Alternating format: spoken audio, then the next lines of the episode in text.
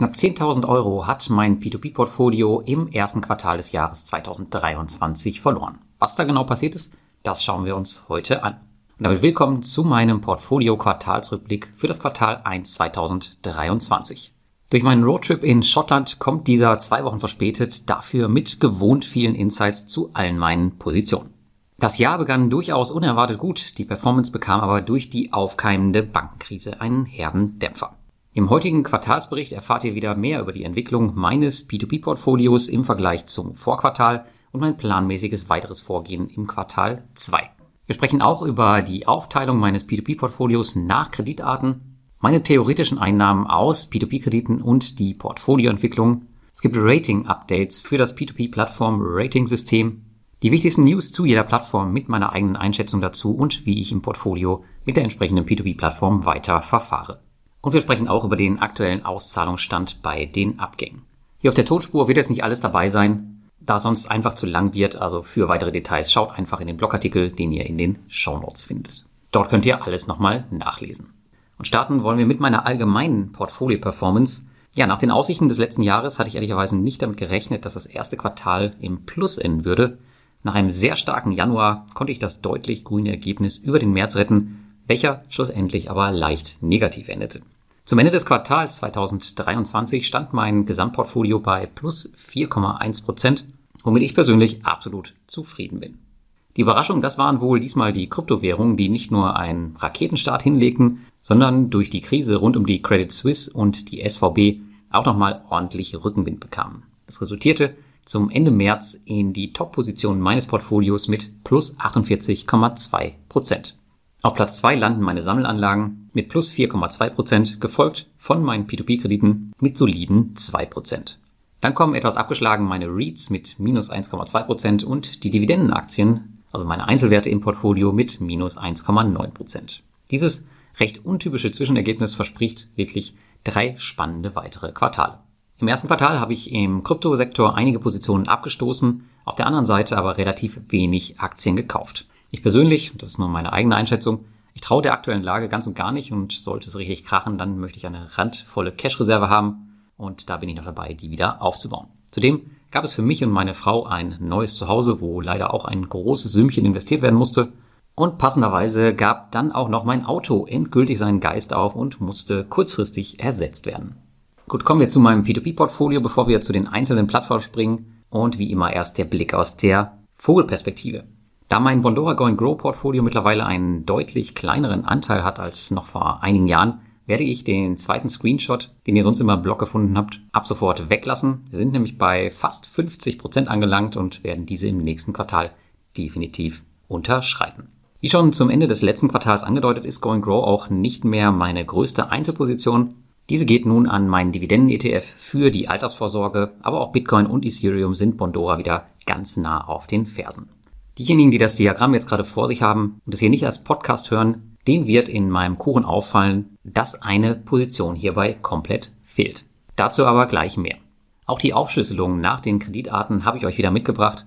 Und der Bereich Konsumkredite ist immer noch am stärksten mit 87 Prozent vertreten. Das ist ein Minus von einem Prozent gegenüber dem Vorquartal. Und auch die Geschäftskredite, die haben ein Prozent verloren auf jetzt nur noch 4%. Immobiliendarlehen haben zugelegt mit plus 1%, da sind wir jetzt bei 8% im Gesamten. Und auch bei den Landwirtschaftskrediten ging es nach oben, dort sind wir jetzt bei 2% vom Portfolio. Ja, die Prozessfinanzierung, die habe ich nicht weiter ausgebaut, die ist quasi immer noch bei 0%. Also Konsumkredite sind weiter die treibende Kraft, gefolgt von Krediten aus dem Immobilienbereich und den Geschäftskrediten. Ich verfolge hier keine spezielle Aufteilung oder Strategie. Schauen wir auf den Wert meines P2P-Portfolios, sind wir jetzt bei 347.289 Euro. Das ist ein Minus von 2,73 Prozent gegenüber dem Vorquartal und der Gesamtanteil an meinem investierten Vermögen liegt jetzt bei 16,94 Prozent. Im ersten Quartal, da hat eine Umschichtung stattgefunden. Ich habe Gelder von Go and Grow abgezogen und diese am Aktienmarkt investiert. Zudem habe ich mein Ansparkonto für ein neues Auto liquidieren müssen und ebenso mein Monofit Smart Saver Account, da der angesparte Betrag hier nicht ganz für das neue Auto gereicht hat. Und der Bondora Account, das ist halt auch die Position, die jetzt in der Aufteilung eben fehlte. Letztlich hat mich das Konto aber mit über 1500 Euro beim Autokauf unterstützt und ich plane das fürs nächste Auto ebenfalls wieder so ein. Ob ich Go and Grow oder Smart Saver nutze, das steht dabei noch nicht fest. Aber ich fange jetzt erstmal mit Go and Grow wieder an. Auf der anderen Seite wurden höher verzinste Plattformen wie Peerberry oder Esketit verstärkt. Der Trend hin zu stärker verzinsten Plattformen, der wird sich 2023 weiter fortsetzen. Und ich plane hiermit meine Ausschüttung zu verbessern bei annähernd gleichen oder nur leicht steigendem Kontostand. Auch Ländermarket ist ins Portfolio gerutscht. Die außerordentlich hohen Zinsen, die haben es mir schmackhaft gemacht und bilden in meinen Augen das Risiko der Creditstar-Gruppe einigermaßen gut ab. Nicht weiter ausgebaut dagegen habe ich Exia Funder. Die Plattform und das Konzept, die sind wirklich cool, keine Frage. Jedoch scheinen mir die Briten etwas träge zu sein, was die Beantwortung von Nachrichten oder die Einhaltung von Absprachen angeht. Und ehrlicherweise auf so einer Basis möchte ich aktuell keine größere Position aufbauen. Das heißt ebenfalls, dass wahrscheinlich dieses Jahr doch keine Beiträge zu der Plattform erscheinen werden, dass sie die 2000 Euro Mindestgrenze, die ja für mein offizielles Portfolio gilt, wahrscheinlich nicht überschreiten werden. Mit dem Peerberry Spin-off Crowdpeer wurde dann noch eine kleine Testposition gestartet, die zwangsläufig auch in den nächsten Monaten ins Portfolio rutschen wird, aktuell aber noch zu klein ist. Rausgeflogen sind im letzten Quartal keine Plattformen, jedoch wurden die DoFinance Abschreibungen abgeschlossen. Das Abenteuer endete mit einer Rendite von minus 9,08 Prozent. Und scheinbar, man sieht es gerade, wenn man auf die Website von DoFinance geht, heißt die Firma jetzt auch anders, nämlich SEA NEC Taro. Mein Anteil an P2P-Krediten am Gesamtvermögen hat im letzten Quartal also abgenommen und diesmal recht deutlich. Das lag zum einen klar an der Liquidierung meines Autokontos und zum anderen daran, dass ich mir den Großteil der Zinsen mittlerweile auch auszahlen lasse und auf der anderen Seite der Aktien- und Kryptoanteil wieder etwas Fahrt aufgenommen hat. Ich gehe im nächsten Quartal von einem weiteren prozentualen Rückgang aus, es sei denn, wir sehen einen erneut starken Einbruch an den Aktienmärkten, ja, was ja durchaus sein kann. Im ersten Quartal des Jahres 2023 wurde in Sachen Verzinsung trotz sinkendem Portfoliostand aber eine neue Bestmarke erreicht. Im zweiten Quartal könnte diese erneut fallen, da die neue Bullride-Saison startet und wieder kräftig mithelfen wird. Einzig der Februar, der enttäuschte, denn hier gab es gleich zwei Abschreibungen, das eben erwähnte DoFinance-Portfolio und das letzte Projekt auf Bulky State. Im März habe ich mich zudem mit Verlust von den moldawischen Krediten auf Reinvest24 getrennt. Im Grunde bin ich mit der Cashflow-Entwicklung absolut zufrieden. Derzeit liegt mein Fokus eher darauf, den Bereich der Dividenden weiter auszubauen, da mir dies vor dem Hintergrund der aktuellen wirtschaftlichen Situation wichtiger ist und ich hier aktuell auch mehr Chancen sehe. Bei P2P hingegen erwarte ich 2023 wenig Überraschungen und einen konstanten Cashflow. Bei dem Diagramm, was ihr auf meinem Blog seht, werden wie immer die gut geschriebenen virtuellen Zinsen aller Plattformen, auf denen ich investiert bin, gezählt, abzüglich der Abschreibung. Kommen wir als nächstes zu den P2P-Plattformen, und zwar denen, die aktiver Teil meines Portfolios sind und das auch erstmal bleiben werden. Also alle Plattformen, wo ich mindestens 2000 Euro investiert habe. Zur besseren Übersicht übrigens ersetze ich die Ziele und auch die Ratings in den einzelnen Abschnitten auf dem Blog mit zwei Tabellen, wo ihr alles auf den ersten Blick sehen könnt. Schaut da also unbedingt mal rein. Und damit fangen wir an mit der ersten P2P-Plattform meiner größten Position, und zwar Bondora Go and Grow. Das Großportfolio hat jetzt einen Wert von knapp 182.000 Euro, was ein Minus von 3,68 Prozent gegenüber dem Vorquartal darstellt. Also der Abbau meines großen Bondora-Accounts, der geht vorerst weiter und im ersten Quartal habe ich die Auszahlung sogar noch ein bisschen erhöht. Umgeschicht wurde in den BlackRock Utilities Infrastructure and Power Opportunities Trust, den man aktuell leider nicht mehr auf CupTrader handeln kann, dafür allerdings bei Swissquote und in die Aris Capital Corporation. Mein Autoansparkonto, das habe ich im März, wie eben erwähnt, liquidieren müssen. Auch ich war übrigens betroffen von den Auszahlungsproblemen. Auch wenn Bondora aktuell gut unterwegs ist, bin ich immer wieder überrascht, dass sie solche offensichtlich flächendeckenden Probleme nicht kommunizieren.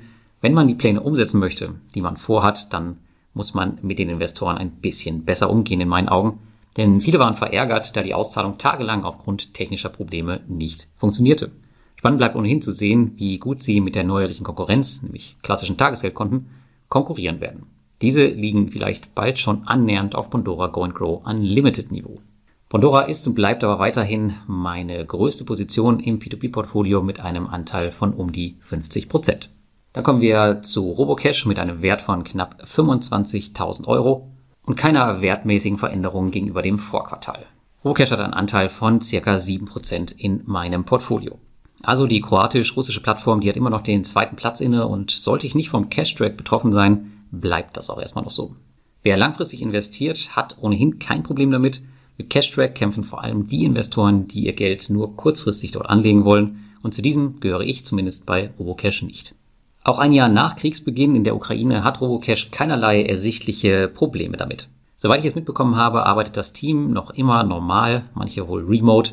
Für neue Investoren aber ist Robocash dennoch nicht mehr so attraktiv wie früher aufgrund des aktuellen Angebots. Sollte dieses wieder steigen, ist es eine Plattform, die jeder auf dem Schirm haben sollte. Dann kommen wir zu einem neuen dritten Platz und zwar Peerberry. Jetzt mit einem Portfoliowert von knapp 19.000 Euro und einer Veränderung von 60 Prozent gegenüber dem Vorquartal. Damit hat man nun circa 5,5 Prozent in meinem P2P-Portfolio inne. Ganze vier Plätze rauf, also in die Top 3. Im ersten Quartal habe ich meinen Plan, die Plattform auf 25.000 Euro zu heben, strikt weiter verfolgt. Peerberry macht nach wie vor, muss ich sagen, einen makellosen Eindruck und schüttelt das Ukraine-Russland-Problem 2023 wohl vollständig ab.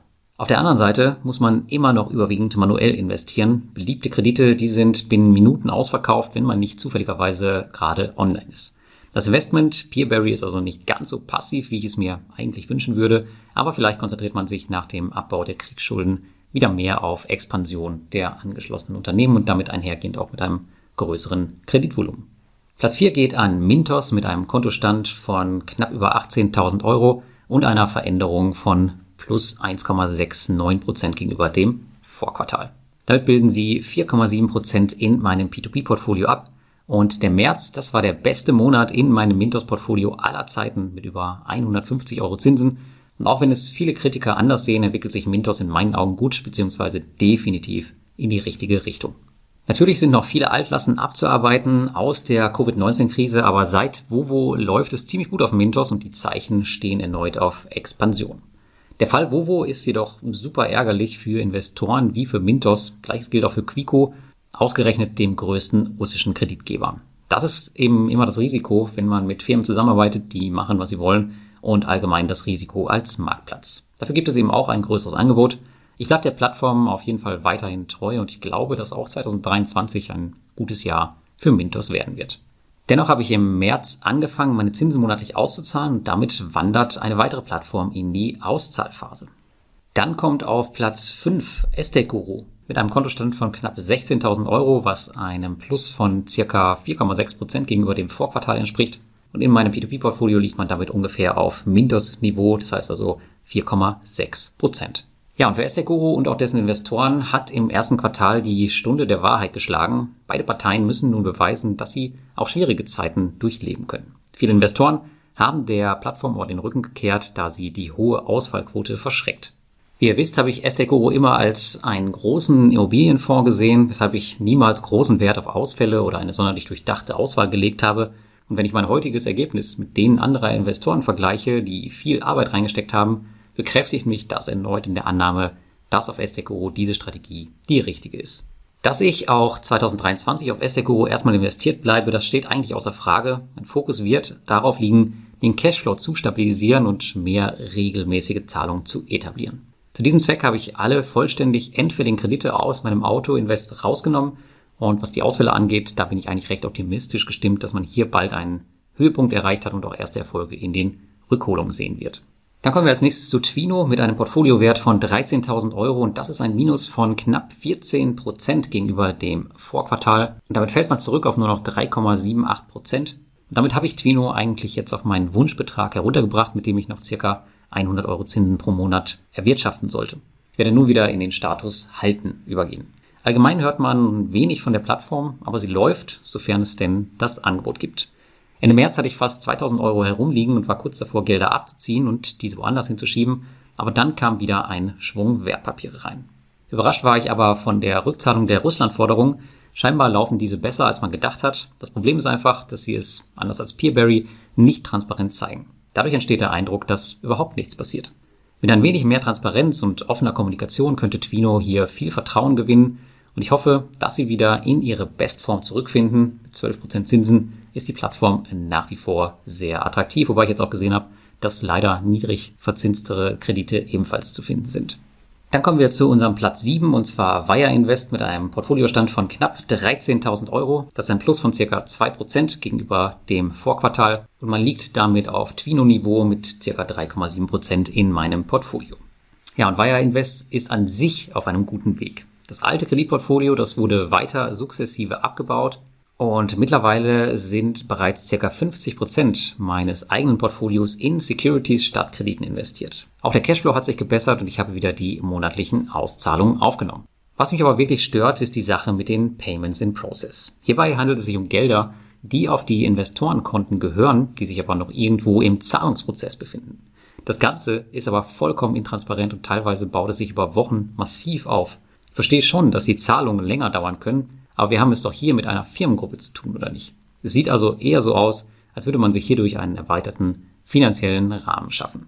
Nichtsdestotrotz ist Wire Invest laut Geschäftsbericht eines der Fokusprojekte der Wire SMS Group. Daher gehe ich mal davon aus, dass sie es nicht darauf anlegen, es zu verkacken. Dann kommen wir zu Income Marketplace mit knapp 9.300 Euro auf dem Konto, was einem Plus von 13,53 Prozent gegenüber dem Vorquartal entspricht. Damit hat man 2,69 Prozent in meinem P2P-Portfolio. Im letzten Quartal habe ich den Aufbau von Income wieder aufgenommen, ungeachtet der Tatsache, dass man scheinbar nicht das Versprechen hält, mit dem man so groß angetreten ist. Aller Sicherungssysteme zum Trotz passiert nämlich bei ClickCash recht wenig und sie zahlen, wenn überhaupt, nur wirklich lächerliche Beträge zurück. Dennoch muss ich sagen, glaube ich an die Plattform. Dass es Probleme geben würde, das war absehbar und auch, dass nicht alles rund laufen wird. Ich denke, Sie haben aus ClickCash einiges gelernt, so wie Mintos auch aus den vielen Fällen lernen musste, die Sie getroffen haben. Es bleibt nun abzuwarten, was Sie daraus machen. Cashflow-seitig ist die Plattform aber seit dem Beginn, muss ich sagen, tadellos, wenn man halt nicht so viel Geld in ClickCash investiert hat. Und ich könnte mir vorstellen, auch diese Plattform bald in die Auszahlphase zu übernehmen, wenn die 100 Euro monatlich nachhaltig gebrochen sind. Da kommen wir zu unserem Platz 9 und zwar Debitum Network mit einem Portfoliowert von circa 7200 Euro, was einem Plus von circa 1,3 Prozent gegenüber dem Vorquartal entspricht. Damit schafft man noch einen Anteil von 2% in meinem P2P-Portfolio. Ja, und Debitum Network hat gefühlt im letzten Quartal wieder etwas Boden gut gemacht. Das dürfte vor allem auf die attraktiver werdenden Zinsen zurückzuführen sein und auch die, abgesehen von der Ukraine, makellose Performance der Plattform. Das Team um den neuen CEO Henrys habe ich auch auf der Invest getroffen und dort berichtete man von wirklich großen Plänen für die Plattform. Was davon dann allerdings umgesetzt wird, das bleibt abzuwarten. Ich selbst schaue mir das Spektakel erstmal weiter von der Seitenlinie an und setze auf organisches Wachstum des Portfolios. Sobald klar ist, wie das Ukraine-Thema gelöst wird, bin ich auch wieder bereit, eigene Mittel einzuzahlen und Debitum Network weiter in Richtung meines Zielwertes zu bringen. Dann kommen wir zu meinem höchsten Aufsteiger in meinem P2P-Portfolio auf Platz 10, nämlich S-Kettit. Die haben 232 Prozent zugelegt gegenüber dem Vorquartal auf jetzt einen Wert von 6.866 Euro, womit sie ca. 2% meines P2P-Portfolios halten. Ich bin den Hype um Esketit also selbst mitgegangen und habe mein Portfolio dort verdreifacht. Esketit passt mir ziemlich gut ins Konzept, da sie USDC als Einzahlungsmittel nehmen und ich auf der anderen Seite mein Kryptoportfolio im ersten Quartal an einigen Stellen konsolidiert habe. Die getauschten USDC, die sind zu Esketit gewandert und selbst die NFT-App Steppen, mit der man äh, mit Schritten Geld verdienen kann, könnte ich mittlerweile nutzen, um für Kredite laufen zu gehen. Eine verrückte Idee, die ich aber vielleicht irgendwann umsetzen werde. Aber es kam natürlich, wie es kommen musste, und die Plattform kämpfte mit Zinssenkungen gegen den Investorenansturm an. Es sieht also momentan so aus, als würde sich Esketit im Kreise der seriösen P2P-Plattformen langfristig etablieren und dass wir hier als Investoren wirklich in kürzester Zeit eine ordentliche Möglichkeit bekommen haben, unser Portfolio weiter zu diversifizieren. So, Platz 11 wird jetzt ein bisschen kleinteiliger. Jetzt kommen alle Plattformen, die weniger als 2% meines P2P-Portfolios halten. Und die erste ist Monsera mit einem Portfoliowert von 5.731 Euro und einem Plus von 5,21% gegenüber dem Vorquartal. Und auch im letzten Quartal hat man wieder nichts von Monsera gehört. Jedoch habe ich mein Investment wieder aufgenommen, nachdem es auch auf Monsera einen deutlichen Anstieg der Zinsen gab. Aktuell kriegt man wieder problemlos 9% Kredite und es gibt keinerlei Cash-Track. Ansonsten gibt es über wenige Plattformen noch weniger zu erzählen als über Monsera. Keine Infos per Mail, Berichte sehen weiterhin gut aus, die Plattform macht, was sie soll und die Zinsen laufen wirklich ein wie ein Uhrwerk. Ich bleibe investiert und baue das Portfolio weiter auf. Platz 12 geht an Swapper mit einem Portfoliostand von jetzt 5.254 Euro und das ergibt ein Plus von 62,99 Prozent gegenüber dem Vorquartal. Und im letzten Quartal habe ich seit langer Zeit mal wieder Geld in die Hand genommen, um Swapper aufzustocken. Der Grund hierfür war die Anpassung des Loyalty-Programms gewesen. Bekam man vorher ab 5000 Euro 2% mehr, wurde diese Grenze nun auf 25.000 Euro angehoben, jedoch nur für Investoren, die nicht bereits vor dem ersten Dritten die Grenze von 5000 Euro überschritten hatten. Da der Weg ohnehin nicht mehr weit war, habe ich die fehlenden Mittel hinzugefügt, um vom höheren Zinssatz zu profitieren. Ansonsten ist nichts Nennenswertes auf der Plattform passiert. Es werden wie immer ein paar gehaltlose News einmal monatlich veröffentlicht, aber das war's. Ich muss aber zugeben, und das war mit ein Grund für die Ausstockung, Swapper läuft seit Jahren wie ein Uhrwerk. Dann kommen wir zu unserem Platz 13 und zwar Lande. Die haben 36,3 Prozent gegenüber dem Vorquartal zugelegt auf einen Portfoliowert von jetzt 5100 Euro. Und Lande liefert nach wie vor eine beeindruckende Performance und ich habe bis heute keinerlei Ausfälle in meinem Portfolio zu verzeichnen. Das war also Grund genug, den Portfoliowert weiter zu erhöhen und die Zinsen laufen zu lassen. Auch das Angebot wird sich in Kürze durch den Launch in Rumänien erhöhen. Das Thema Cashtrack sollte also erstmal weniger stark auftreten. Agrarkredite werden auch zukünftig in meinem P2P-Portfolio eine Rolle spielen. Daher ist Lande für die nächsten Jahre wahrscheinlich gesetzt. Sollte das weiterhin gut funktionieren, könnte ich mir auch vorstellen, noch Heavy Finance ins Portfolio aufzunehmen. Dann haben wir auf Platz 14 InRento. Auch die haben über 38 Prozent im letzten Quartal zugelegt auf jetzt 3.633 Euro. Also ich habe mein Portfolio wieder sukzessive mit neuen Immobilien erweitert, die ziemlich regelmäßig kommen. Der Bestand wurde aufgestockt auf rund 24 Projekte, von denen sich noch acht in der Umsetzungsphase befinden. Also hier fließen aktuell noch keine Zinsen. Und auch die Inflationsanpassung der Mieten, die macht sich in meinem Portfolio bemerkbar. Alles in allem nach wie vor eine tolle Plattform, die Stück für Stück wächst. Mit den Projekten, die nun aus Polen kommen werden, wachsen noch einmal die Möglichkeiten für Investoren, ihr Portfolio breiter aufzustellen. Bis zum heutigen Tag gibt es noch mit keinem einzigen Projekt Probleme. Dann haben wir Platz 15, Reinvest24 mit einem Plus von 4,06 Prozent gegenüber dem Vorquartal auf jetzt auf einen Wert von ca. 3660 Euro. Ich muss sagen, ich bin ziemlich enttäuscht von Reinvest24, was das Handling und die Kommunikation rund um die moldawischen Kredite angeht. Das Ganze zieht sich jetzt wirklich seit Monaten noch immer, nennt man nicht klar den Kreditnehmer, nämlich den Reinvest24-Teilhaber Kirsan, in seiner Kommunikation und vermittelt den Eindruck, als wäre es irgendjemand anders. Zugleich startete eben jenes Unternehmen Kirsan aber seine eigene Plattform. Alle zwei Wochen kommt dann wieder ein Update der Plattform, in der man wieder erzählt, dass man nichts erreichen konnte ich hatte zum Glück nur ein Projekt in Moldau und habe dieses zuletzt auf dem Zweitmarkt abgestoßen. Für mich hat der Umgang mit diesem Problem aber einen ganz faden Beigeschmack. Am Ende sind es wieder die Investoren, die nicht mitbekommen, was wirklich hinter den Kulissen passiert. Auf Platz 16 haben wir dann meinen Neuzugang Ländermarket. Die steigen ein mit jetzt 3269 Euro. Und auf Ländermarket war ich schon sehr lange mit einem kleinen Testbetrag investiert und habe das Konto im letzten Quartal so weit aufgestockt, dass es nun deutlich über die 2000 Euro Marke gerutscht ist. Und damit einher geht auch das Listing im Quartalsbericht und auf Platz 1 in meinem Rendite-Rating. An sich ist die Plattform ein wirklich interessanter Kandidat für die Zukunft, wenn sie sich ein bisschen aus den Fängen von Creditstar lösen können, woran hinter den Kulissen schwer gearbeitet wird. Ich werde diese Entwicklung mit ein bisschen Skin in the Game begleiten und schauen, was am Ende übrig bleibt. Und dann haben wir noch auf Platz 17 Bullride. Die haben 7,66% gegenüber dem Vorquartal verloren durch die Abschreibung und das Portfolio hat jetzt noch einen errechneten Wert von circa 1500 Euro. Von Seiten Bullride war es im letzten Quartal wie gewohnt ruhig und es gingen wie immer keine Mails raus und Investoren wurden über nichts informiert. Die Informationen Richtung Investoren, die laufen gefühlt vollständig in der Telegram-Gruppe ab und dort auch nur relativ unregelmäßig und auf Nachfrage. Ich selbst warte nun auf die ersten Ergebnisse meiner zweiten Saison und beobachte auch gespannt das Thema E-Mopeds und auch E-Cars, die ja ebenfalls demnächst kommen werden. Ich werde hier jedoch diesmal nicht als Versuchskaninchen fungieren und konzentriere mich ausschließlich auf die bereits etablierten E-Scooter, dessen Wert sich ja auch erst noch einfahren muss. So, dann kommen wir am Ende noch zu den Plattformen, die mein Portfolio verlassen haben oder verlassen werden. Da wird die Liste auch immer länger, aber die meisten davon, die sind schon abgeschrieben.